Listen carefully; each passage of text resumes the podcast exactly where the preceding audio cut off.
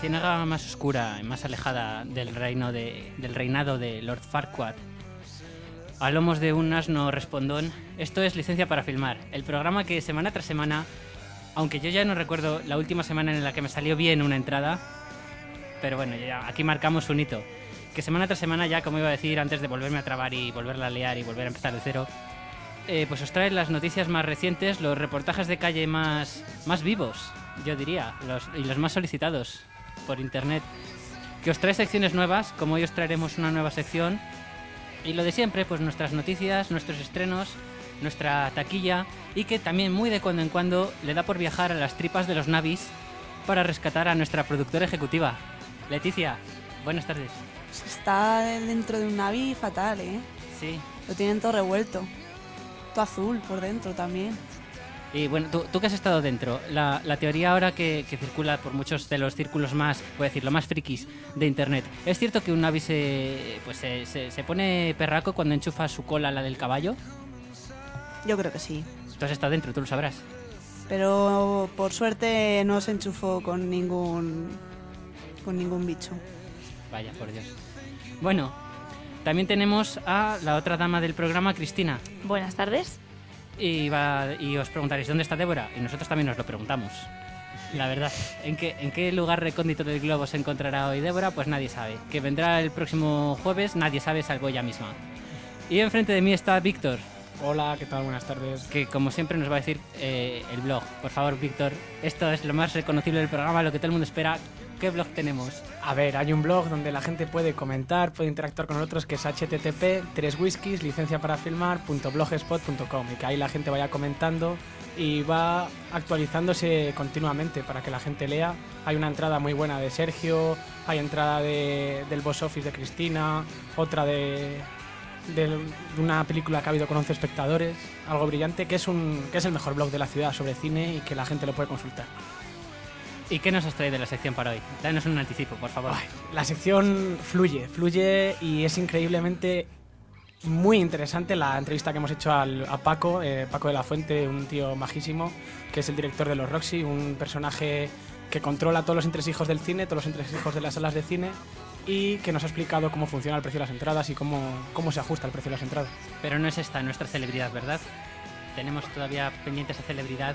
Hay una, hay una celebridad que he estado con él esta tarde y que ya la sabréis dentro de próximos programas cuando se acabe la temática del precio de las entradas. Tensión, tensión. Bueno, y, y tenemos que darte una mala noticia, Víctor. Ya no vas a tener la sección más joven del programa. Ya me acabo de enterar. Pues nada, ese, ¿Quién es? ¿Quién es? ese honor le corresponde a nuestro, a nuestro último colaborador, Sergio. Buenas tardes. Bueno, ¿quieres anticipar algo de tu sección o lo dejamos para cuando lleguemos? Vamos a darle un poquito de interés al asunto. Vamos a dejarlo para luego, mejor. Me parece correcto.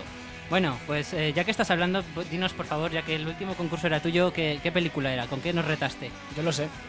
Dilo tú, venga. Es El Sargento de Hierro, se llamaba, Así es. de Clint Eastwood. Correcto. A mí no me gustó, la recomendó hace dos semanas y no me gustó. Sí, por eso era decir. para los fieles de licencia para firmar. Pero es- no está mal. no está Yo, mal. de verdad, pensaba que ibas a tener mejor gusto. no te voy a responder. Yo la vi en Telemadrid justo antes de que los señores de la digital decidieran desterrarla para siempre de mi televisor y me gustó.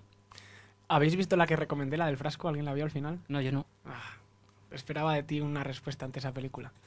De la del Vale, me la apuntaré. Todavía tengo que ver la de aracnofobia de tu colega Nacho, que si nos está escuchando, pues le saludamos.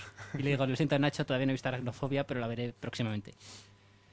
Y bueno, ya como veis no tendremos efemérides porque ya tenemos sección nueva, así que ya es el momento de pasar al corte del concurso que está... Bueno, no voy a decir que lo ha elegido. Yo os, dejo que cuando nos mandéis nuestros numerosos correos intentéis de- decidir quién, quién ha elegido este, este concursillo. Y ya sin más dilación, pues os lo pongo y después pasamos a noticias.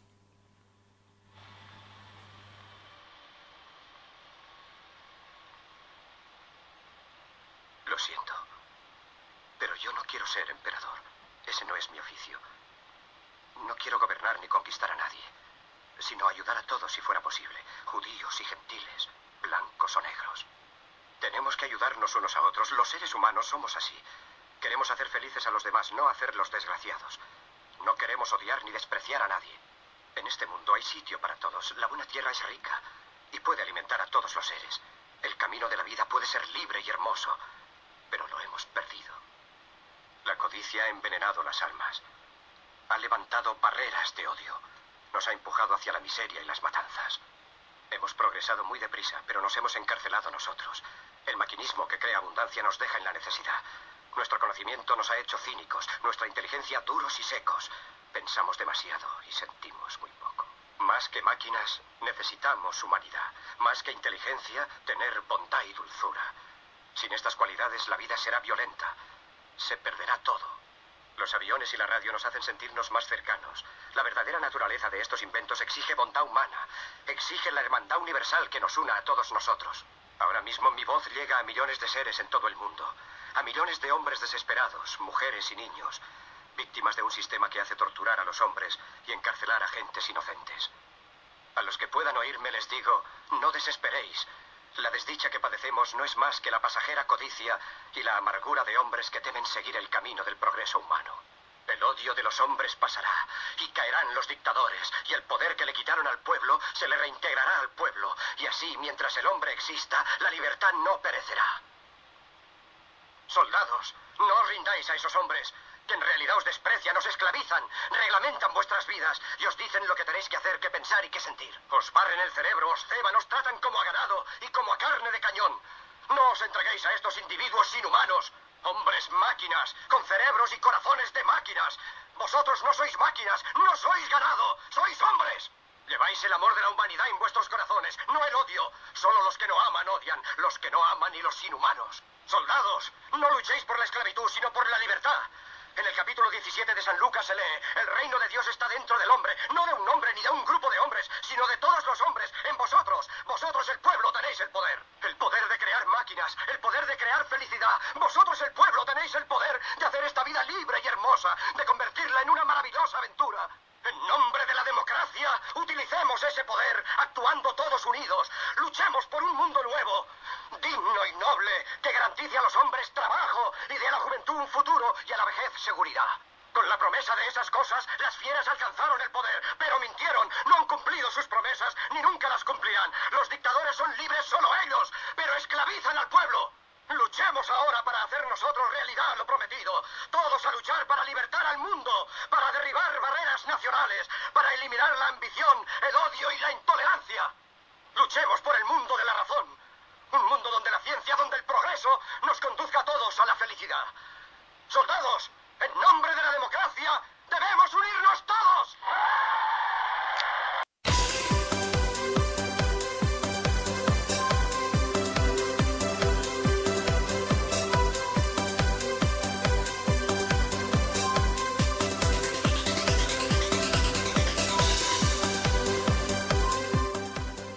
Bueno, pues ese era nuestro corte. ¿Alguien quiere dar alguna pista? ¿O lo dejamos así? Era bastante largo, yo creo, bastante Es evidente. que no se podía cortar eso.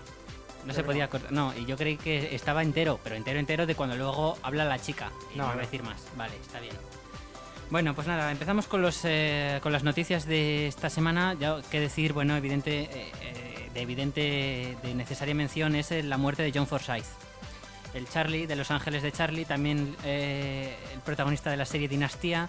Y bueno, para el público europeo yo lo recuerdo más por dos películas mm, que tiene con Hitchcock que ni siquiera son de las que más me gustan. Pero es, vamos, es el malo de Topaz y el protagonista de eh, Pero ¿quién mató a Harry? Yo no sé si vosotros añoráis en algún otro aspecto a John Forsyth. No es que haya sido un actor que haya marcado mi vida. No, la mía tampoco. Tampoco. Tampoco. Nada, pues bueno, lo sentimos John Forsyth, esperemos que estés muy bien, estés donde estés, pero aquí no te volveremos a recordar. Bueno, Lo que- tampoco seas tan Bueno, rotundo, Yo sé, pobrecillo. si quieres podemos hacer un reportaje sobre él, por, por honrarle la memoria. Pero Hombre, un reportaje, te- yo te digo, he buscado lo que he buscado y esto es lo que he encontrado. Bueno, pero que le queremos igualmente. Te queremos, te queremos John Forsyth. No te revuelvas en tu Además, tumba. ¿quién no recuerda a Charlie cuando sale de fiesta? Será Los Ángeles de Charlie, no sé. Sí, le recordaremos toda la vida. No Yo sé- por lo menos. No sé por dónde esto de fiesta. Bueno, pues voy a hablar de nuestro remake de la semana. Este caso le ha tocado a otra película clásica, esta vez una comedia. Mira quién habla. Ah, pensaba que ibas a hablar de Wall Street. El dinero nunca duerme. Pero es la- eso es una secuela. Es una secuela, cierto. señor. Perdóname por... No te preocupes. No, Pero la- hay un reportaje que ha salido en el país Lo voy a usar. Sobre, vamos, cómo se está haciendo un negocio de la crisis económica y es muy interesante. Y esto decía, pues eso, que venía a ser eso. Bueno, pero bueno, te digo, ya, o sea, es una película que le, le echa el ojo. También he, estado echando el ojo a unos cuantos remakes que, y secuelas que he visto que va a haber. He, vi- he visto uno que lo voy a usar la semana que viene, que es a la vez precuela y secuela. Os reto a vosotros y a nuestros oyentes a que intentéis adivinar de qué, Deja de retar y dilo. de qué película es. Vale, Toro Salvaje. Ah. que sabes precuela y secuela de Toro Salvaje. Y bueno, a decir que del remake de Mira quién habla, eh, Travolta acaba de decir no, no, no pienso protagonizar este engendro, no pienso estar relacionado mínimamente, no pienso ni poner dinero para que esto se haga. Pero bueno, Hollywood es rico, no necesita el dinero de Travolta, no necesita el dinero de la cienciología. Así que han dicho, bueno, vamos a buscar a, a gente. Y el productor de esta comedia para una nueva generación será Neil Moritz, director de películas como Triple X o A Todo Gas. A mí me parece bastante notorio. Es normal que se haya metido en este Indica proyecto. lo que va a ser la película. Sí, pero mira quién habla y Triple X es totalmente antitético. A lo mejor acaba, Imagínate. A lo mejor acaba en un coche de carreras. el Termina niño. funcionando todo. Bueno, y he encontrado un artículo en internet que me ha parecido muy curioso que son las cinco reglas para hacer un buen remake. Yo os las voy a comentar y a ver qué os parecen. Yo, menos con la primera, eh, estoy de acuerdo con básicamente todas. Con La- las cuatro siguientes. Con las cuatro siguientes. Bueno, yo voy a decir la primera. Eh, las, las historias deben ser de dominio público y, y han de haber tenido numerosos remakes. Películas como Los Tres Mosqueteros, Drácula o Frankenstein son películas que son más susceptibles de ser remakes y por lo tanto ser mejores. Sherlock Holmes y Godzilla. Y... Sí. Yo estoy totalmente en desacuerdo con esto. Yo estoy, eh, o sea, estoy en acuerdo en parte, con la primera parte de la frase, en plan que tiene que ser conocido por todos. No, lo- ya que, has- que No, haya no, sido no, te muy estás- remakeado, te ya estás eso- confundiendo. No, esa es la tercera regla. La tercera regla es Ah, precisamente vale. que no tiene que ser conocido por todos. Es que no, Entonces- es que no entonces, ¿cómo era la primera? no saber todas las reglas. entonces- es, es lógico que No diga sabe eso. La, primera regla es, a ver, literalmente, historias del dominio público que eh, de hecho ya hayan tenido múltiples remakes hechos. Bueno, pues eso, historias del dominio público, ¿qué quiere decir? Que sean conocidas, ¿no? No, que simplemente que han tenido muchos remakes. Por ejemplo, Godzilla, a mí no me parece de dominio público y sin embargo tiene mil películas Godzilla. Bueno, sigue colados. Bueno, A ver si me aclaro. Todavía asimilando lo que estamos hablando. la cuestión es que, a ver, lo ¿De qué estamos justifica de este modo. Segundas partes nunca fueron buenas. Eso Lo- lo, entiendo. Lo justifica. No, pero esto es un remake, no estamos hablando de segundas partes. Estamos hablando de volver a hacer la película con nuevos Sigue, actores. Samuel, por favor. Déjale que hable. Eh, ¿Qué decir de esta? Este justifica su norma así. Estas películas han sido rehechas tantas veces que no puedes eh, realmente discutir sobre una contra la otra. Y muchas veces una versión más nueva suele ser bastante buena. Esto es lo que él dice. Por ejemplo, se, y se ¿De ¿Quién ampara. es él? Te lo diré. No, no, no lo he sacado. Te lo buscaré. luego. Anónimo. No, no, no, te lo buscaré, sí. Protege eh, la fuente. Es un bloguero. Bueno, antes Seguro que eres tú. No, no soy yo. No soy yo. Hombre, porque- con tanta vehemencia lo defiende que al final vamos a pensar que eres tú, Samuel. No, te digo que esta, esta regla a mí no me gusta. Eh, y bueno, yo entiendo que se refiere, por ejemplo, a las últimas versiones de Drácula o Frankenstein. De Sherlock Holmes. Pero la de Sherlock Holmes es buena. ¿Qué? La versión última. Sí. ¿Sí? Sí, No. Eh, yo tengo entendido que no. Yo no, la he visto. no buena. a mí me ha gustado. Lo mejor la banda sonora. ¿Te gustó? Sí, pero yo. Ah, está Mi gusto Hombre, es para especial. un pasatiempo. Sí. Se deja llevar. Bueno, Sí. Por favor, sigue, Samuel. Que estamos en la 1 todavía. Venga. Eh, segunda regla. La original está eh, fechada en una época que ya ha pasado de moda, o está rodada de un modo que ya no está de moda, o simplemente, esta por ejemplo me recuerda a mi Scarface. La Scarface original está basada en la, eh, la ley seca, mientras que la Scarface nueva, la última, pues estaba basada en la, en la Cuba, en los presos cubanos exiliados en una en un marco más contemporáneo para la época. Vamos, que se adapte la historia, ¿no? Sí, esa es la palabra que buscaba. ¿Qué? ¿Qué- Que qué? se contextualice en el tiempo. Tercera. Bueno, Que estoy impaciente. No, no tenéis más que decirme. Yo no voy a decir nada hasta que no leas todas. Vale, está bien. si nos La- metemos con ella, pobrecilla. La tercera, la tercera no es no es ni muy querida ni muy conocida. Por ejemplo, no serían. ¿La tercera o la o que tiene es la Estoy leyendo O la el tercera. remake. El- la película original no es ni muy. De verdad, era necesario esto. No es muy conocida ni es muy querida. Películas como Qué bello es vivir, 12 hombres sin piedad, El halcón maltés o Ciudadano Kane no deberían ser nunca objeto de remake, ni Casablanca O el, Totalmente de acuerdo. o el padrino, por o El. Padrino. El remake de hecho trae algo nuevo eh, con respecto al original. Por ejemplo, El Cabo del Miedo, La Cosa o Los Siete Magníficos. Yo con esto es con lo que más eh, de acuerdo estoy. Y finalmente, eh, la- el original era básicamente un pasatiempo y de hecho eh, la- a la mayoría de la gente no le importaría que fuera rehecho otra vez. Películas como La tienda de los horrores o Eight Legged Freaks, que yo no la conozco. Así que esto es lo que hay. Hala, ya podéis opinar. ¿Qué opinar ante esto? Yo es que no puedo estar más de acuerdo. No sé, fábricas de hacer dinero, pues es que pues, con que sea una buena historia y aportes algo bueno y tengas un actor que valga la pena, yo es que creo que es que tiene que ser cine. Si tienes una buena dirección de fotografía, tienes una buena película, tienes un buen guion, pues tendrás una película que valga para algo. Si no, da igual que tenga todas esas cinco reglas, ¿no? Desde mi punto de vista. Yo creo que sí. Que hagan un remake de Mujercitas. Yo creo que sí, el remake es. O sea, hay que hacerlo si la película es, mm, es buena y aún así la vas a fastidiar el remake, así que yo creo que con una vale.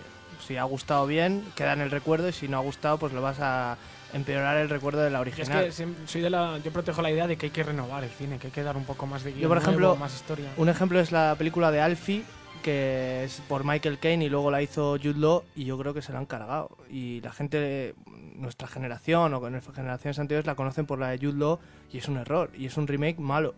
Pero como Jude Law es guapo, pues, eh, con eso lo justificamos todo. ¿Te gusta Jude Law? Me encanta. Has pillado. Bueno, de donde saqué este artículo es de la página screenrant.com y el autor se llama Vic Holterman. Oh, yeah. Oh, bien. Le invitaremos al programa. ¿eh? No, mejor que no, porque nos hace, nos- para explicarnos esta teoría suya. Yo tengo una duda, no tiene que ver mucho, pero es que he visto esta tarde el tráiler de El retrato de Dorian Gray Mm. Y no sé si es remake o porque solo me he acordado de la Liga de los Hombres Extraordinarios que salía, pero no era como tal, era, Era una historia. era suelta. de era de varios. Pero he visto que sale Colin Firth y Yo y el me he leído el libro y es que estoy anodado de cómo se puede hacer una película de ese libro. ¿La habéis leído alguien? No.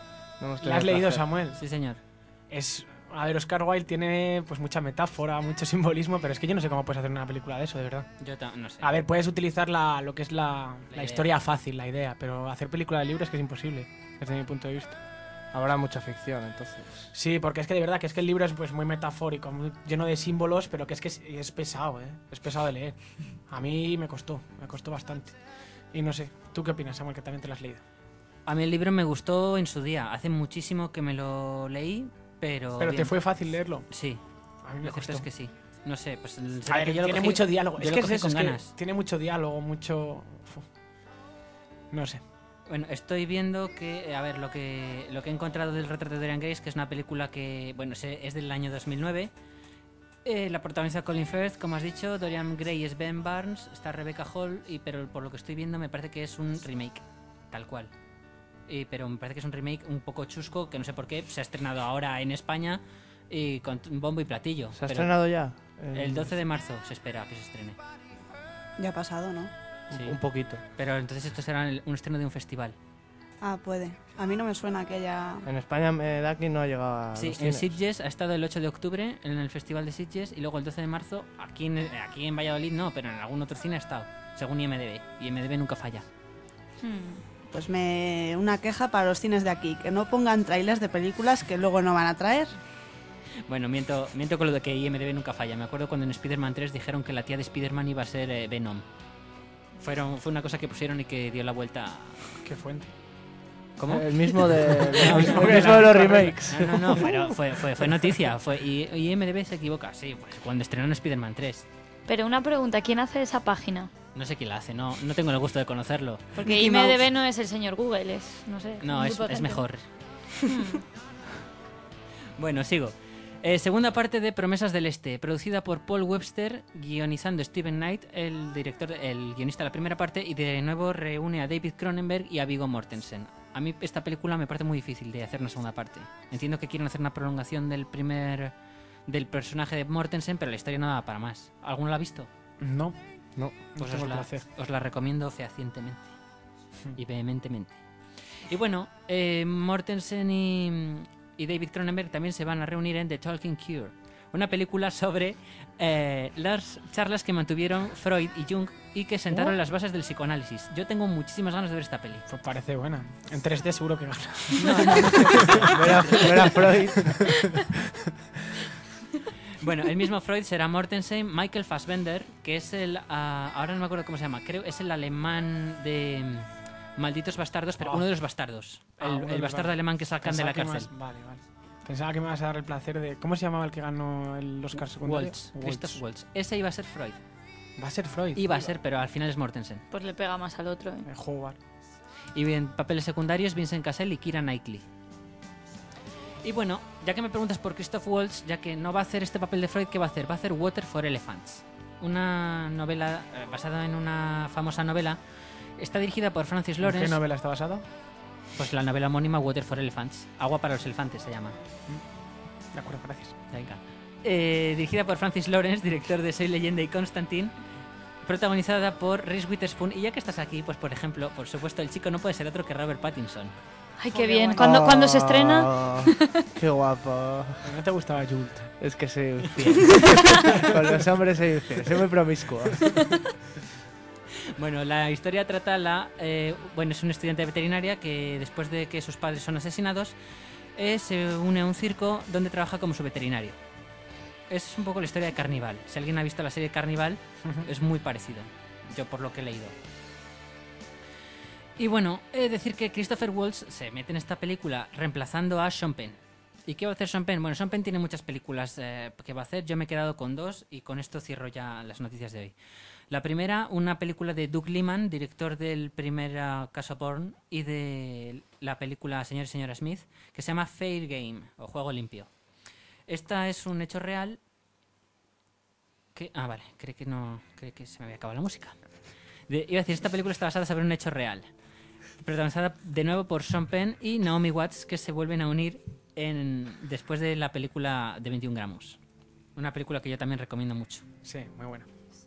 Bueno, y la película trata de que el estatus de la CIA, como agente de la CIA, del personaje interpretado por Naomi Watts, es revelado por la Casa Blanca después de que su marido, Sean Penn, periodista, escribiera en 2003 un artículo en el New York Times diciendo que la administración Bush había manipulado eh, información sobre las armas de destrucción masiva que no estaban en Irak. Qué rápido se, se junta todo el mundo al carro, ¿eh? Otra, Una ¿eh? vez. Sí, Madre mía. Yo lo que vez. iba a decir, digo, no tienen más temas, prefiero que hagan Oh. remakes, porque... Madre mía, Es que como gusta cuando... Ahora, ahora sí, ¿eh? Yo Pues creo- antes no decíais nada. Yo creo que podrían llenar, eh, George Bush podría llenar una filmoteca entera con todas las películas en su contra, ¿eh? No paran. No yo paran. es que no, no veo Pero yo creo que es apuntarse al carro vencedor, demasiado... Oportunismo. Sí, gracias, me habías...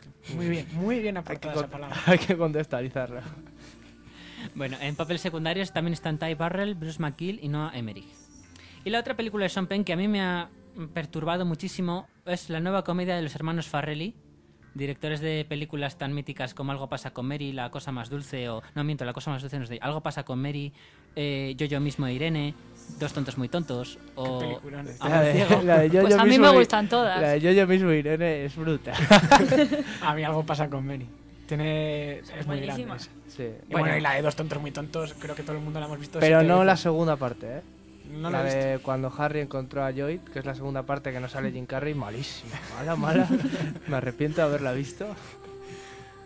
Bueno, pues estos señores también van a hacer un remake, y esta vez de los tres chiflados. ¿Y quiénes son los tres chiflados? Pues los tres chiflados son tres cómicos, aquí, Ah, como sí. aquí Cruz y Raya, pues muy conocidos en Latinoamérica. Larry, mexicanos. Curly y Moe, no.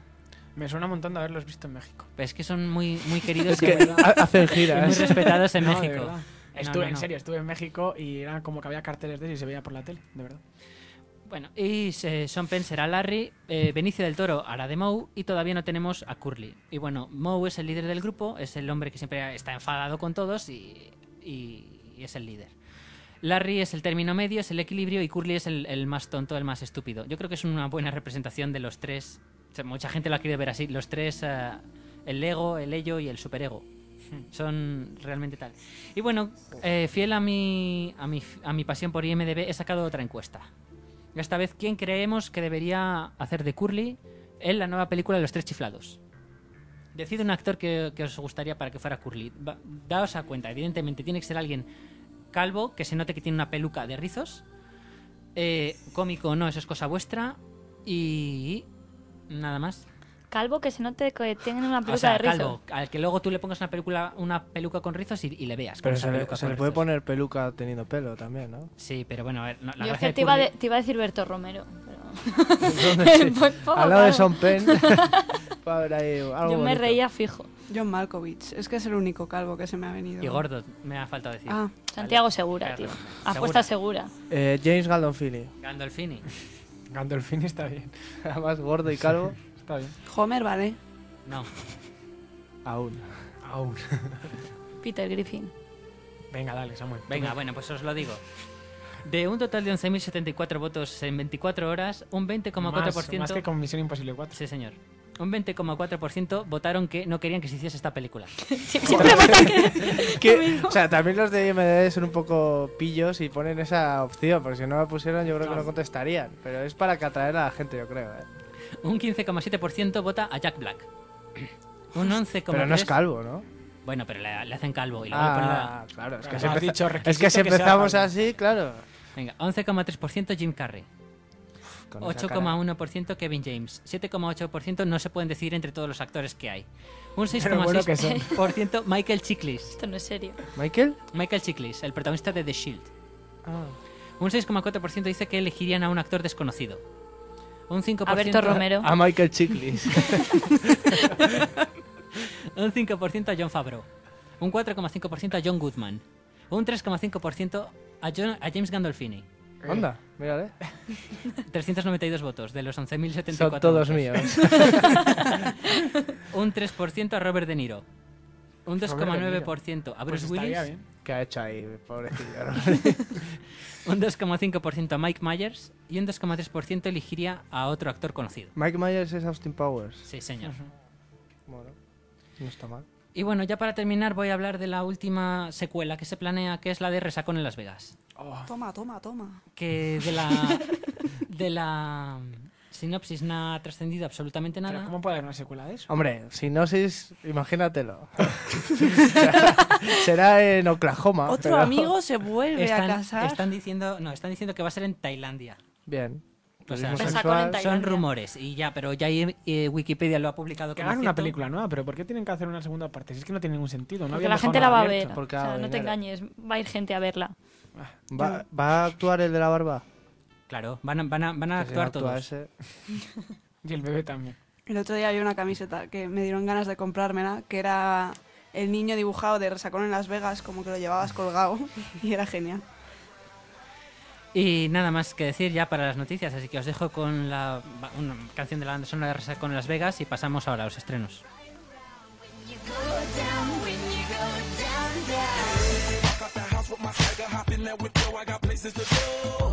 The to see time is precious. I look at my Cartier out of control. Just like my mind where I'm going. No women, no shorties, no nothing but clothes. No stopping at my Pirelli's on. Unlike my jewelry, that's always on. I know the storm is coming. My pockets keep telling me it's gonna shower.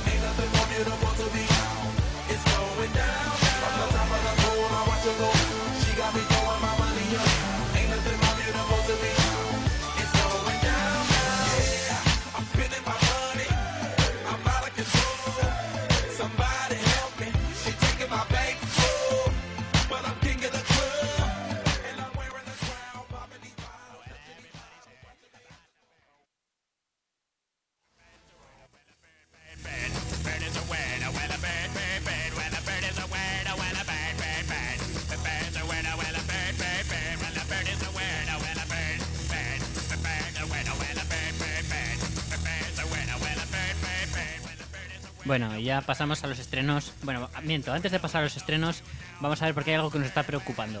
A ver, por favor, expliquemos lo de los whiskies. Cuando quiero decir la dirección del blog, http 3 whiskies, me refiero a 3 Vs dobles. Que es que, para que no se me trabe la lengua, utilizo el truco de los 3 whiskies. No es con G y con U, como dice la RAE, sino que es con 3 W y por eso es una, un paralelismo. Por si alguien no lo ha entendido. Por si la gente, por lo que no- por ese- por Seguro que alguien hecho que tiene la duda. De que no estén Que entrando. empieza por Chris y acaba por Tina. Bien. No voy a decir nada hasta que Samuel acabe de leer las reglas. Hasta que acabe de leer que. La- las reglas. Del remake. No, eh, me estoy dando cuenta que no hemos eh, abierto un post para que publiquéis, pero bueno, podéis publicar en Jóvenes el Cine Bueno Existe o un artículo estupendo del blog. Muchas pero gracias. ahí- ahí mismo podéis publicar. Sí, podéis publicar lo que queráis, ¿eh? Así No que problema. ahí mismo podéis comentarnos lo que queráis. Y mientras nosotros seguimos con el programa. Y ahora sí, Sergio pasa a los estrenos. Pues vamos a empezar con Solo Ellos, una, una película de Australia y Reino Unido que está dirigida por Scott Hicks y que en el reparto aparece Cliff Owen. Y bueno, está basada en, en una- un joven, joven periodista deportivo que se muere su mujer y tiene que cuidar de su hijo que ha tenido con su reciente fallecida mujer y un hijo que ha tenido en otra relación y bueno, tendrá que criarles y tendrá que, que estar con ellos y bueno, es como una especie de crear una familia solo siendo hombres. Y ese es la- el primer estreno, que es curioso cómo se llama en Estados Unidos, Inglaterra, Australia, se llama The Boys Are Back y aquí se llama Solo Ellos. Bueno, no sé, yo ahí ya con lo de las traducciones yo- es una batalla perdida ya. La siguiente es Exposados, ojo que es la comedia del año. Eh, está dirigida por Andrew Tennant y, atención al reparto, Jennifer Aniston y Gerard Butler. Eh, bueno, va de Milo Boyd, que es un cazarrecompensas que está viviendo una mala racha cuando le asignan el encargo de sus sueños, capturar a su exmujer, la periodista Nicole Harley, que está interpretada por Jennifer Aniston, que ha violado su libertad condicional. Milo se piensa que lo único que le espera es un encargo divertido y dinero fácil, pero cuando Nicole se escapa para seguirle la pista en un asesinato a un asesinato encubierto, Milo se da cuenta de que entre ellos dos las cosas nunca son tan sencillas. Seguiría, pero creo que se van revesando más la propia sinopsis, así que imaginémonos cómo es la película. Eh, luego la siguiente es eh, La isla anterior, que es Ah, la he visto. Drama- La vi en la Seminci, chicos. drama español. La recomiendo a todo el mundo. Es, voy a contarla, ya que Sí, la he visto, la voy favor, a contar de primera mano. Lo siento. Tienes licencia. Son, es una familia de esquizofrénicos. Es una cosa que es impresionante en la actuación de, de él, que ganó la Palma de Oro aquí a Mejor Actor, Alberto San Juan, Alberto San Juan. Y la hija, la nieta de Chaplin es Geraldine Chaplin. Achille Chaplin. Increíble la actuación, de verdad. Es una, es una, es un pequeño regalo, en serio. Yo la recomiendo a todo el mundo. ¿eh? Un peliculón, y lo también Candela. Peña es otra de las protagonistas. Pues bueno, esa no hace falta decir nada más. Luego la siguiente es 5 minutos de gloria, que es eh, un, un drama de Reino Unido y está dirigido por Oliver Hirschbiegel y entre los el reparto aparece Liam Neeson. Esta eh, es una película basada un poco en, la, en los conflictos de Irlanda del Norte y bueno, es eh, por resumir es que en- hubo un conflicto y se mató un hermano, bueno, eh, hay un asesinato y 20 años después se encuentran el asesino y el hermano del asesinado y le reúnen en un programa para reconciliarse. Pero en ese programa, en vez de reconciliación, el hermano del asesinado llevará un cuchillo para intentar atacar al terrorista que se supone que ya ha cumplido condena. Y luego la última es Ciudad de Vida Muerte, que es eh, una cinta de entre China y Hong Kong, dirigida por Lu Chuan. Y entre el reparto está Liu Ye, Fan Wei y nombres difícilmente pronunciables. Buah, Se te da mejor que el alemán. Sí. Yo te veo futuro en esto. de- Eh, ojo que tiene mucho futuro el chino, ¿eh? No, no me descarto. Y bueno, va de que es Lu, un carismático general chino, se propone firmemente echar al enemigo y lidera a sus hombres en la defensa de la capital durante la guerra con Japón en diciembre del 37. Les queda poca munición y están llegando los tanques japoneses, pero ellos se niegan a abandonar la ciudad. Es un drama bélico de la historia de China en su guerra contra Japón. Y esos son los estrenos de esta semana. Pues muy bien, ¿qué nos vamos a ver entonces? Isla Interior, de verdad, ¿eh? La recomiendo a todo el mundo. La he visto y me, me encantó. Pues yo la de Ciudad de Vida y Muerte. Yo solo ellos. Eh, sabía que ibas a decir esa. Yo, pues ya que nos la ha recomendado Víctor, pues la de la española. Pues yo para hacer el empate también me voy a ver Ciudad de Vida y Muerte. Toma, yo voy sola. Y bueno, pues yo creo que hasta aquí podemos dar los eh, estrenos de hoy, así que ahora vamos a pasar a nuestro segundo concurso. Experimento 6 grados de separación. ¿Qué habéis hecho? ¿Habéis No lo he conseguido hecho. algo? No lo he conseguido yo. Yo Cristina. yo No, tampoco. yo es que no, no puedo batir tus récords, Samuel. No, pero no es batir mi... Ver, Es yo imbatible. Yo tengo, yo tengo una idea genérica y... No, no lo he hecho, no lo he hecho. Es lo que me ha salido. Y de hecho, bueno, pues nada, os voy a decir lo que me ha salido a mí. Yo tengo a... A ver, espérame, ¿dónde tengo? Aquí está. Ben Affleck con Jason Isaacs en Armageddon. Jason Isaacs con Manuel de Blas en La Conjura del Escorial. Y Manuel de Blas con Paco Martínez Soria en Abuelo Made in Spain. Hostia. Y así está. En tres me ha salido. Increíble. No sé, el Manuel de Blas, que he estado buscando un poco quién era, porque he dicho, a ver si este señor es tal, se llama Saúl, no, no me he fijado más en el internado. Si a alguien le gusta el internado, pues es el personaje que se llama Saúl, que es un señor ya mayor. Sí, bueno, si ha participado con Paco Martínez Soria, no creo que sea un chaval. Y bueno, y te voy a decir, el que tenía originalmente, que me gustaba más porque tiene películas más conocidas, está en 4, pero voy a ver si te lo encuentro ahora donde estaba. Eh, espérame, bueno, te lo digo, te lo digo, sí. Este, eh, tenía una pequeña trampa, pero me gustaba porque, como ya digo, eran películas más conocidas. Para, vamos, por lo menos para mí. Espérame a ver si ahora IMDB quiere trabajar o no. IMDB trabaja para mí, por favor.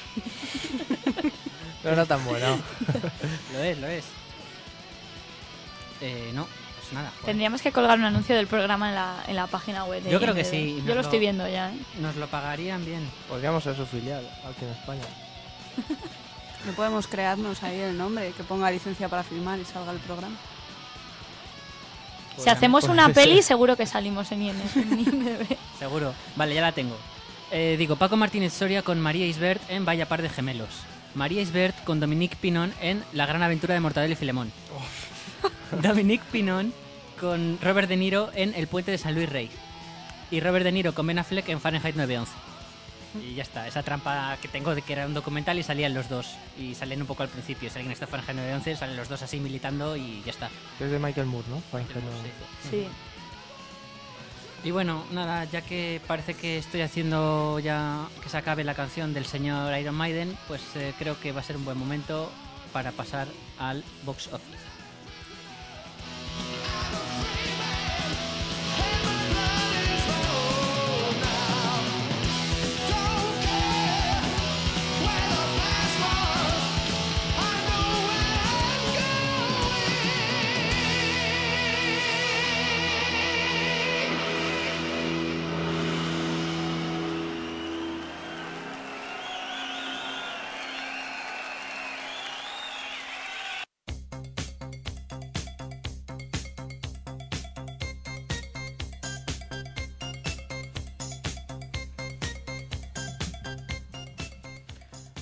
Bueno, y antes de empezar ese box office, perdóname por favor, pero tenemos que proponer una nueva. Así que venga, ¿tenéis alguna idea? ¿A quién vamos a intentar unir? Yo puedo proponer una que se Sí. me acaba de ocurrir. Y yo el otro, venga. Ah, no, tú y yo todo. ¿Eh? Tú todo. Ah, ¿no? vale, pues. No, no, sí que- no, Venga, tú todo. No, venga, tú No, todo. no, venga, no. tonta. venga, tú todo. Ay, que no tonto. No te digo hagas de yo rogar, uno. venga. Robert Pattinson, mi amigo. Ojo, lo había pensado yo, fíjate. Qué telepatía. Robert Pattinson con quién? Con. Emma Ozores. Maravilloso. Pues ya sabéis, Robert Pattinson y Emma Ozores, en 6 grados o menos. Te he dicho que lo eligieras todo tú. Yo iba a decir Macaulay Culkin. Ah, Eso es facilísimo, seguro. Como ya he dicho, pues bueno, podéis eh, mandarnos los mensajes a pues un privado en el 20 o podéis mandárnoslo a nuestro correo licenciaparfilmar@gmail.com. O al Facebook. O al Twitter. O al blog. Es que en el Twitter y en el Facebook son ya son públicos. Claro. Es el problema. Bueno, el Twitter nos puede mandar No mensajes nada, directos. Que hagan lo ¿eh? que quieran. Mientras hablen con nosotros y nos escuchen, No, pueden pero hacer lo que quieran. decía que en el Twitter pueden mandarnos mensajes directos también, que son invisibles para los demás. Tienen licencia. Bueno, vamos a empezar con, con la taquilla americana de esta Semana Santa que ha arrasado y ha conseguido el mejor resultado de su historia al recaudar la, la friolera de 180 millones de dólares en tres días. Y eso que esta cifra no se le ha sumado la recaudación del pasado lunes, que fue festivo en muchos estados y habrá ido la gente al cine, supongo. Bueno, no obstante, si valoramos la inflación, el récord lo tenía la Semana Santa del año 2002, en, el, en la que se estrenó Panic Room, la habitación del pánico, en la que se recaudó 128 millones de dólares, que ajustado al precio actual sería cerca de 170 millones de dólares. Y bueno, ya pasando al top 10, tenemos en el número 10 Sacer Island, que ya lleva 7 semanas en cartelera. En el número 9 Seas Out of My League. En el número 8, Diary of a Wimpy Kid. Kid, bueno, mi pronunciación. No te preocupes, no es mejor que la mía. En el número 7, Exposados, a ver qué tal se, se porta esta peli aquí en España. Porque, vamos, en, en Estados Unidos ya lleva unas cuantas semanitas aquí en el top 10. Yo no digo nada. En el número 6, Hot Tube Time Machine. En el número 5, Alicia en el País de las Maravillas, con un total ya de 309,7 millones de dólares. En el número 4, la última canción, que es de Miley Cyrus, Hannah Montana, Oh, oh, oh, oh, oh. que ha recaudado un total de 25,5 millones de dólares. Recomiendo un vídeo en YouTube de un niño que llora oye, escuchando a Miley Cyrus. y luego le ponen canción de una música de verdad y no llora. Ponlo en el blog, Lo pondré. si lo veo. Yo quiero de- decirte una cosa también, ahora que dices tú, ha habido un niño que ha querido denunciar a la serie Padre de Familia por el último capítulo, que no sé si lo habéis visto, pero que bueno, hace eh, se burla de Hannah Montana. Básicamente Ah, sí, sí, es, un, sí. es un androide. Es muy bueno. A mí me gusta, pero el niño se sintió encanta. ofendido. ¿Pero por qué? Hannah Montana es un androide y escapan Stewie, Stewie y el perro. Y joder, es muy bueno. Al blog también. Es muy bueno, de verdad. es- yo creo que de lo mejor que he visto en Padre de Familia. De la última temporada sí, porque es muy muy flojita. Bueno, en el número 3 tenemos a Cómo entrenar a tu dragón, que ha recaudado 29,2 millones de dólares y lleva un total de 92 millones de dólares. Yo la he visto en 3D además y me ha gustado, ¿Dónde la has visto en 3D? en Ávila. Me ha, me ha gustado mucho, la verdad, no sé, mola. En el número 2 tenemos Why Did I Get Married, segunda parte, que ha recaudado 29,5 millones de dólares en su primera semana. Y en el número 1, como no, siendo Estados Unidos, pues tenemos Furia de Titanes, que ha recaudado 61,4 millones de dólares en su primera semana también. Y bueno, ya eh, las cifras de nuestra taquilla en España eh, han aumentado esta Semana Santa en un 55% respecto a la semana pasada, pero aún así la cifra total solo asciende a 11,3 millones de euros. En el número 10 tenemos Green Zone, en el número 9 Avatar, Eterna, en el número 8 Tensión Sexual No Resuelta, ha ganado Avatar, ¿eh? fijaros. Yo tengo que hacer una tengo que hacer una regla de tres, a ver de cuánta gente de Avatar ha ido a ver y comparar el precio real de ir a ver Avatar con el precio de una película normal. Pues claro, por eso ganamos dinero. Ahí está el asunto. En el número 7, Querido John. En el número 6, El libro de Eli. En el número 5, Recuérdame, que ha ganado 810.000 euros. La Niñera Mágica 2 en el número 4, que ha recaudado 1,18 millones de euros en total. Dilo bien, la niñera mágica y el Big Bang. Ah, No- perdón, perdón. No engañes a la gente que la gente crea que es un título que tiene menos de cinco palabras y, y que es una buena película. No, sí, yo creo que aunque le digan la niñera mágica, se sabe que no, que no es buena película. Pues tú, dije, tú la recomendaste para ir a verla. Sí, claro, irónicamente. En el número 3, El escritor, que tiene un total de 2,42 millones de euros. En el número 2, Como entrenar a tu dragón, que ha recaudado esta semana 1,87 millones de euros y lleva un total de 5,31. Y en el número 1, Furia de Titanes, con 4,06 millones de euros esta semana y un total de 6,36 millones de euros. ¿Tú habías visto el escritor, Sergio? Sí, Cuéntamela. pues bueno, la ha visto también Leticia, además hoy, pero está bien, a mí me ha gustado. Es un- lo único, de- hablábamos de que lo- se concentra todo en la última media hora, pero me gusta la interpretación de Iwan McGregor y de Pierce Brosnan. Yo creo que lo hacen bastante bien los dos. Y unos parajes increíbles. Y la música me gusta a mí también. Interesante también. ¿Y de Furia de Titanes qué tenemos que decir? Eh, he hablado con gente que la ha visto y abominable. Yo he hablado, también me han dicho que no tiene nada de rigor histórico. Yo como no conocía la historia me ha llegado a gustar y todo. Pero qué, Bueno, rigor, comparado con Avatar, qué rigor histórico si es mitología. Bueno, pues eso, respecto a la, mito- Exactamente, pues, respecto a al la rigor de- mitología, al vale. rigor de- mitológico. Se si cargan a. Perseo, es decir, es ¡Hola! Ahora No, que- me ah, refiero, Mis no. oídos. muy mala, de verdad. Y dicen que el 3D, no sé, comparado con Avatar, dicen que no tiene nada que ver, que Avatar está yo mucho mejor hecho. Avatar 3D. no la vi, la vi en normal y esta es la primera que he visto en 3D y tampoco es que me haya... Avatar, dicen, por lo que me han dicho a mí, que Avatar el 3D, que, que está, a ver, lo que me contó a mí el de los Roxy, que es que esta se iba, se iba a presentar en 2D y hacen una cosa que es una técnica que la inflan, simplemente, que es una bobada. Que lo pueden hacer con todas las- con absolutamente todas las películas. Entonces, que no es lo mismo que Avatar, que Avatar está hecha para el 3D. Está es- explícitamente. Claro. Lo único que, tiene- ves es a lo mejor ves los personajes que uno cosillas, está en un plano, Eso, el otro lo le ves más lejos, sí. pero No está hecho para ello, porque por ejemplo Avatar tiene muchas escenas que está hecho adrede para que te dé más sensación. Y esta no, esta estaba hecha para 2D, pero dicen pues me apunta al carro y gano más dinero. Yo lo entiendo también, interés comercial.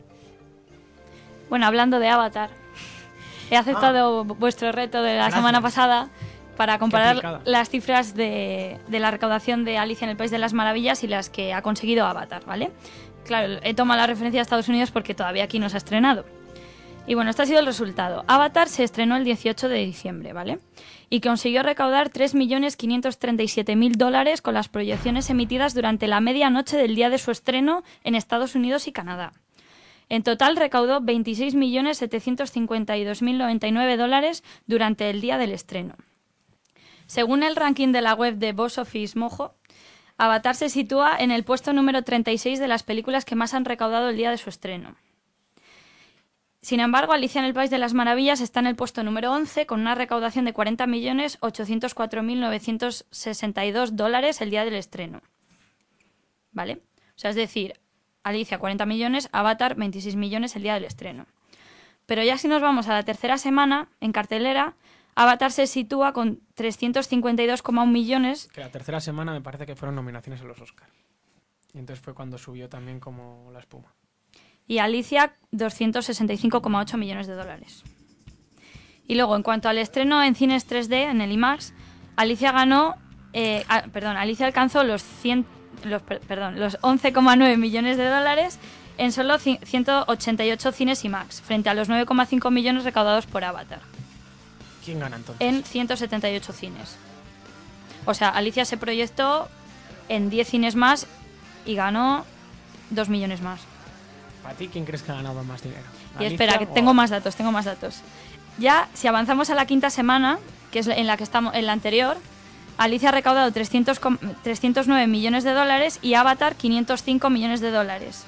Y en, to- y en la recaudación total del mundo, eh, mm, espera, joder, tantos números ya, 1.858 millones de dólares, siendo la, la- la película más taquillera de la historia. Y el 31 de enero, Avatar rompe la barrera de los 2.000 millones de dólares recaudados. Qué barbaridad. Es que me parece una cosa asombrosa. Los números hablan por sí solos. Yo quiero un pico de eso. Yo una cosilla, ¿has mirado los presupuestos de cada una? Pues no, mira, lo iba a mirar y se me ha olvidado. No, pero Sí ha que hecho es- un trabajo Pero- excelente. que viene. No, muy Sí, bien, sí, sí. estamos muy orgullosos de tu trabajo, ¿eh? De verdad. Los descubrimos. No, pero está bien. Bueno, Así entonces es- ya... Yo me sí. quedo con que Avatar ha ganado más. Película más taquillera de la historia. Sin palabras. Increíble. Bueno, pues entonces ya sin más dilación pasamos... Que una cosa que gana como película más taquillera Titanic, que fue del mismo Ha ganado. Titanic, sí. Claro, exacto. Era la Es una fábrica de hacer dinero. Le quiero en mi casa. Seguro que, que se suenan los mocos y saca billetes. Sigue, Samuel, por favor. Nada, ya dar por terminada la sección si no tenéis nada más que añadir. Y si no, pues ya pasamos a la que es la sección más joven del programa. Con canción nueva, ya No, veréis. no, no es la tuya. No es la tuya. Ah, es Pobrecillo, déjale que le haga la suya. Ya con toda la Me ilusión. la que quieren pisar, me la quieren pisar. Esto Sí, es la leche. sí, sí. Bueno, eh, bueno, háblanos un poco de la sección y ahora te, te- te paso la cabecera. ¿O prefieres que hable, pase primero la cabecera y luego hablamos de la sección? Como tú quieras, tú eres el, el direct. Nah, o sea, tengo el- aquí el ordenador y digo, venga, ya que se acaba When I Am Through With You, pues os voy a pasar ya la, la cancioncilla.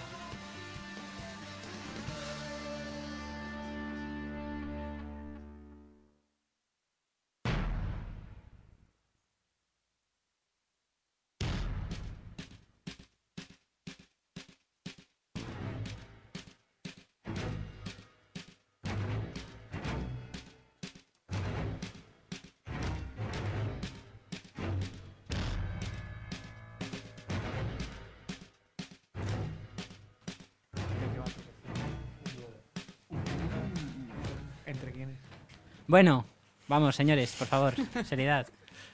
Por favor, Sergio, cuéntanos por qué, por qué estamos escuchando esto. Pues bueno, la sección se llama Face Off, la sección más joven del programa, y va a ser de cara a cara durante. Lo siento, Víctor. ¿En inglés? Face Off he dicho, ¿eh? Por favor. Bueno, me lo ha dicho la doctorada. No, eh, es una, un duelo para eh, hablar de a favor y en contra de una película, y vamos a empezar con Scarface, el precio del poder. ¿Y entre quiénes? Como preguntaba Víctor.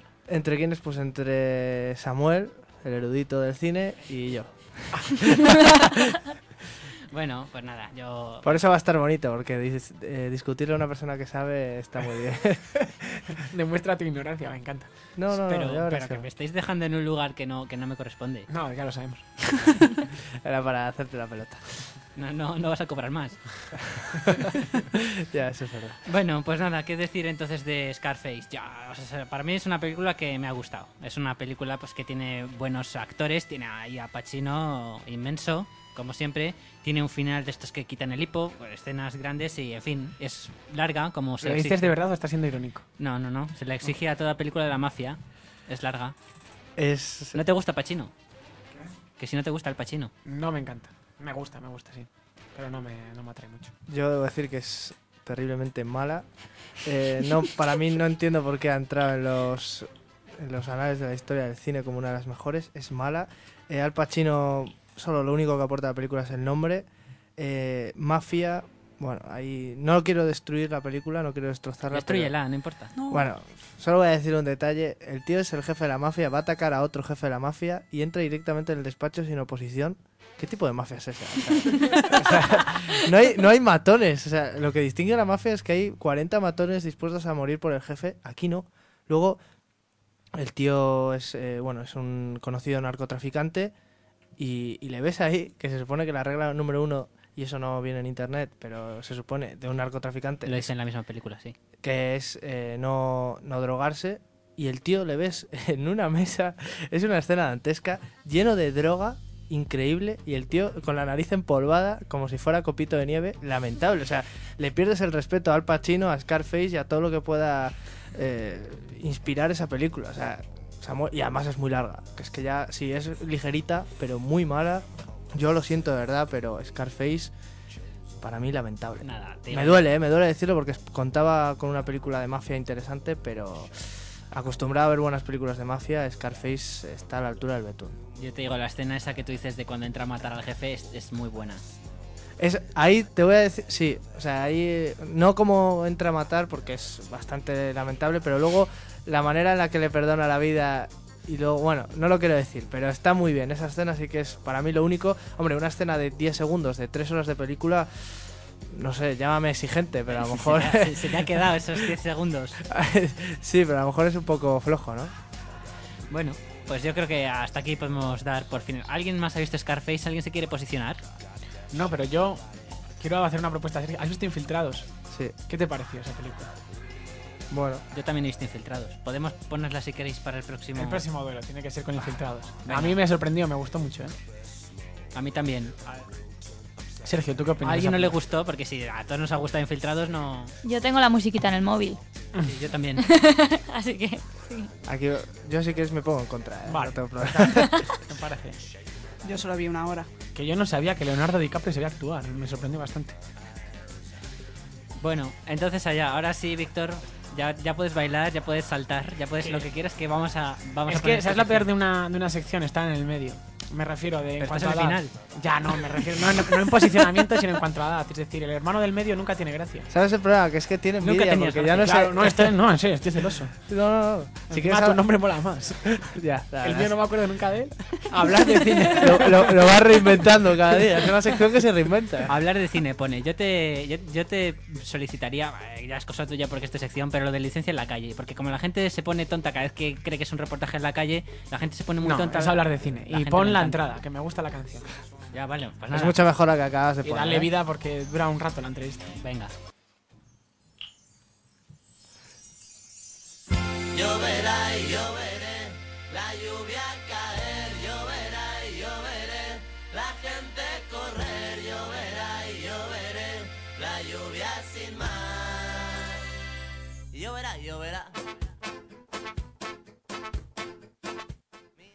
Este grupo es la pegatina, de verdad, un grupazo.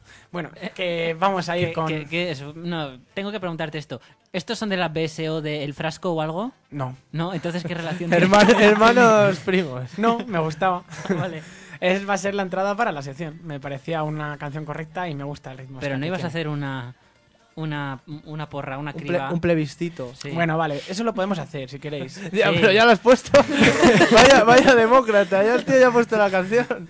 Bueno, eh, sigamos, que es un corte largo, que es nada, que se presenta en el mismo corte, que seguimos con el ciclo del precio de las entradas de cine y que cuando quieras, Samuel, puedes entrar al corte. One, two, three. One, two, three, y'all.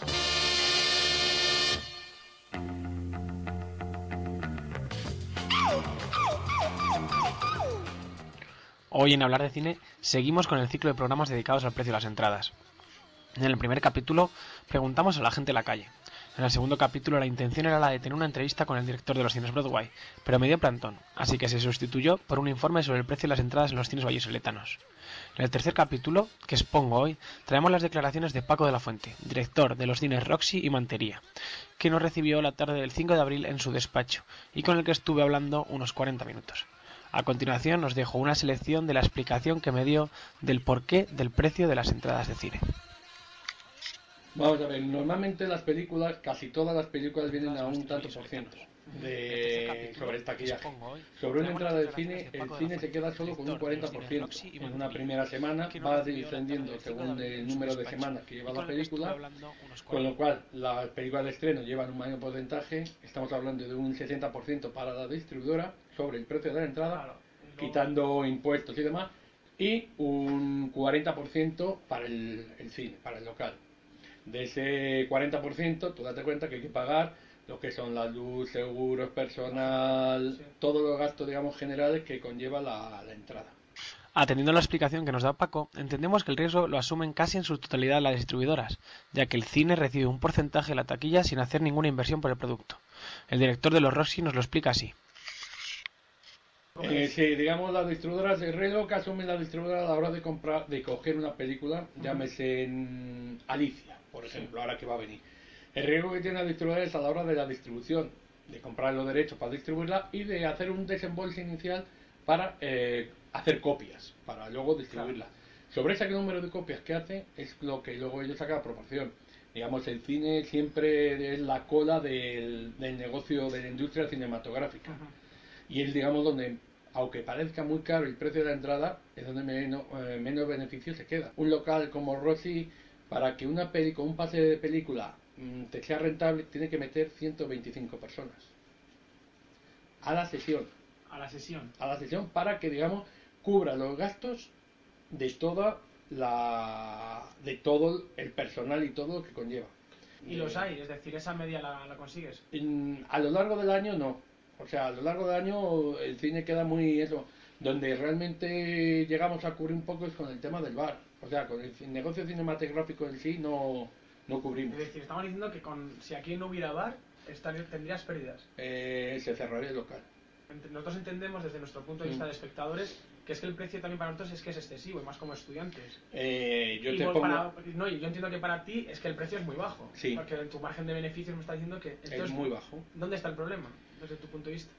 en, en la creencia de que vosotros penséis que el cine es muy barato, que es muy caro. Eh, tú dime precios de sitios que estés tres horas entretenido por 5 euros. Yo te digo que es que el problema de eso nace, y tú lo sabes, Mm. que es con internet. Ya, pero bueno, cuidado, en internet eh, tú buscas una, tú, eh, yo te, yo aquí estoy dando una calidad. O sea, Claro. tú tienes un sonido en Dolby Stereo, tienes una proyección como mandan los cánones, no oyes en la pantalla de internet el tío de atrás que está tosiendo, comiendo palomitas, que han grabado la película en... E inclusive, fíjate, ahora la nueva novedad del cine digital, el cine en 3D. El cine en 3D es un, es un precio muy más elevado, porque las distribuidoras también te cobran más, eh, te elevan el número de porcentaje, también el- la inversión que realiza el cine es muy fuerte, y entonces es una manera de decir, bueno, es más caro, pero mm, ¿qué quiere que te diga? Eso no lo vas a ver en internet. Desde luego, a eso quería hablar. Sí, ¿Cuándo se va a meter el Rossi al cine en 3D? pues ya. O sea, ahora mismo estamos dependiendo de los ingleses, para no variar, a que nos manden un filtro para poder funcionar. Ya tenemos el montado el equipo de digital. Entonces vais a emitir en 3D dentro de Sí, sí, sí, sí. No, ¿Y cuál va a ser la primera? Pues al paso que vamos a Alicia. O sea, con Alicia queremos llegar sí o sí. Es que Alicia... Alicia es la que Tim Burton, entonces la que queremos. Nosotros vamos, pues llevamos, lo tenemos pedido desde el 7 de enero. ¿Pensabais que la de cómo entrenar a tu dragón la ibas a poder hacer Sí. en 3D? Sí, sí, o sea, el- nuestra previsión es era el día 26 de marzo haber estrenado el 3D. ¿Y por qué es tan caro el cine en 3D? Tú estás diciendo antes que era más bien por, La el- inversión. por la inversión La y inversión. también por, por la lo que inversión cobran las y luego lo- volvemos a la distribuidora. Mira, por ejemplo, hay una distribuidora eh, que te cobra, no te cobra porcentaje. Él te cobra por, por precio de, por espectador. Ahora mismo está en la tarifa normal a 3.75 El espectador. el espectador. Y tú cobras lo que quieras. Tú, si haces cuenta, tú fíjate, yo tengo el cine a 6 Ujú, y tengo el cine a 5 euros. Tú fíjate qué margen beneficio me está quedando por entrada de esa película. Sí. Me está quedando un 1,25 un día de espectador y un 1,75 por día normal. Ahora cuando metamos el cine en 3D, esa distribuidora ha dicho que el que quiera que metamos los precios que queramos, pero que él, él va a cobrar por cada entrada 4,90 por cada espectador que venga. ¿Y de qué distribuidora hablamos? Prefiero guardar el, Sí, vale. yo normalmente digo, bueno, el trabajar yo nosotros siempre en la industria se ha trabajado 50 por 5, 50 por 50.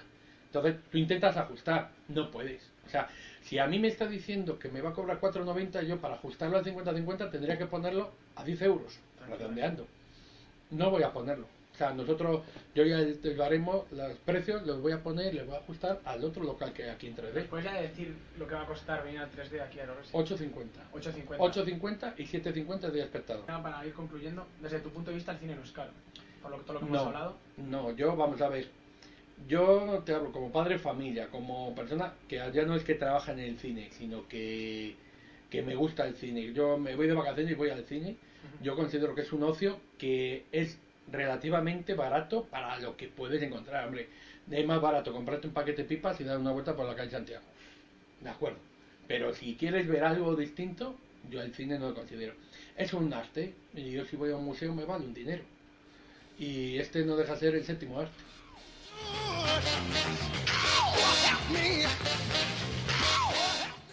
Estos solo han sido una serie de fragmentos de una entrevista muy interesante. En próximos episodios, Licencia para Filmar os expondrá más puntos de vista. Seguirnos en http www.licenciaparafilmar.blogspot.com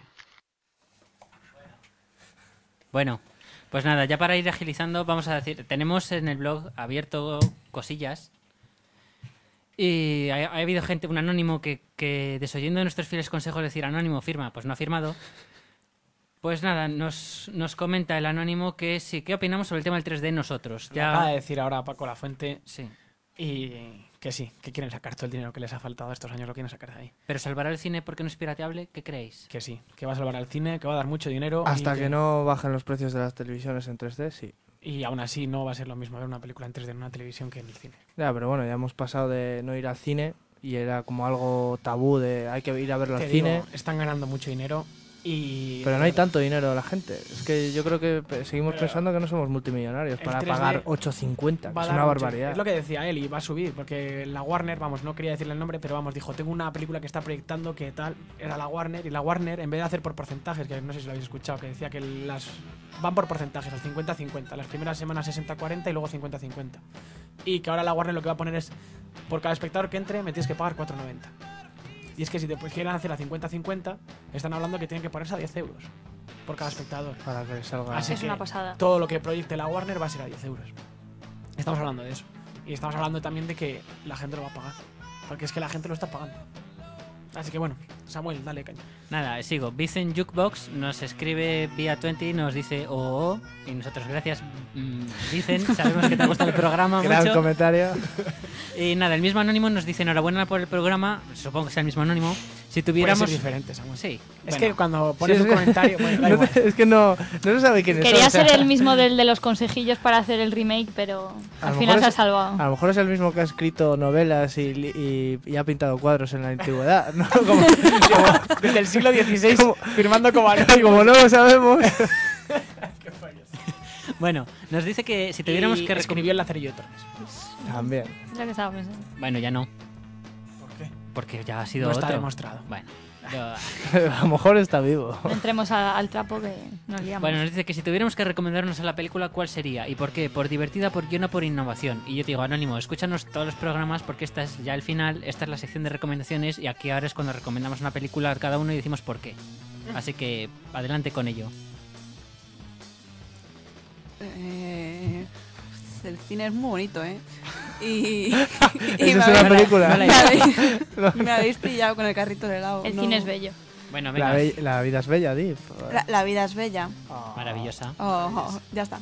Yo voy a recomendar la película que estamos hablando antes, Infiltrados. Me pareció entretenida, me pareció un buen argumento y no me gustan los finales moñas, así que me encantó.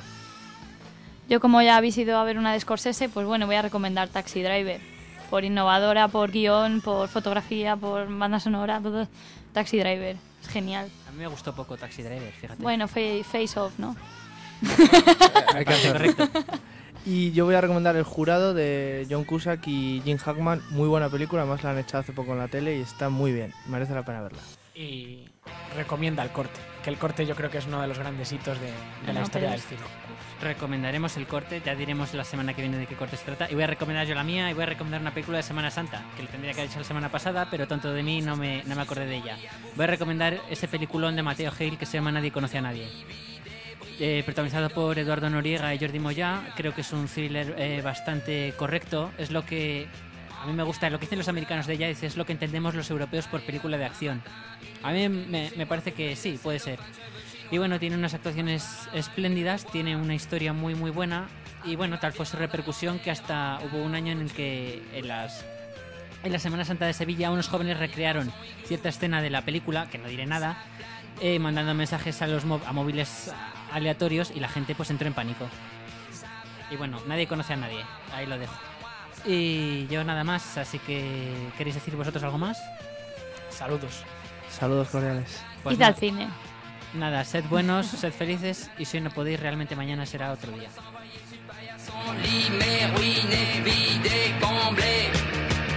You are the king of the divan, calme dit en passant.